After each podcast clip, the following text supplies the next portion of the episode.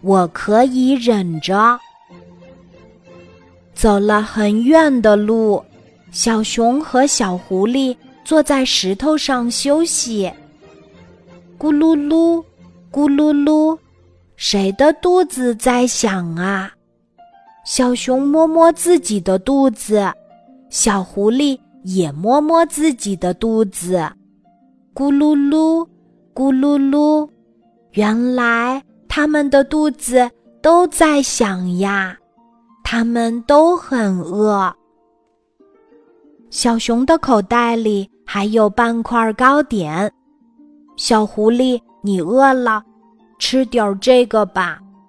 小熊把糕点。递给了小狐狸，小狐狸不肯接过来。他说：“不行，你也饿了，我不能吃。”小熊摇摇头说：“没事儿，我可以忍着。”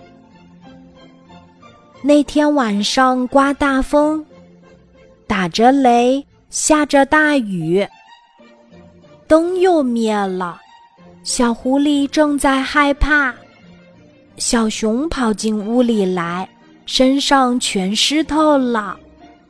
小熊，你怎么来了？小狐狸哆嗦着问。小熊抹了抹脸上和身上的水，笑眯眯地说：“小狐狸，你如果害怕就哭吧，我可以陪着你。”说完，他坐到了小狐狸的对面。你不害怕吗，小熊？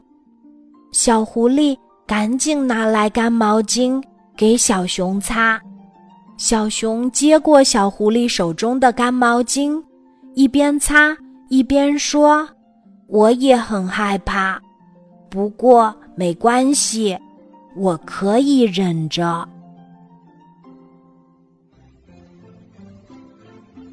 今天的故事就讲到这里，记得在喜马拉雅 APP 搜索“晚安妈妈”，每天晚上八点，我都会在喜马拉雅等你，小宝贝，睡吧，晚安。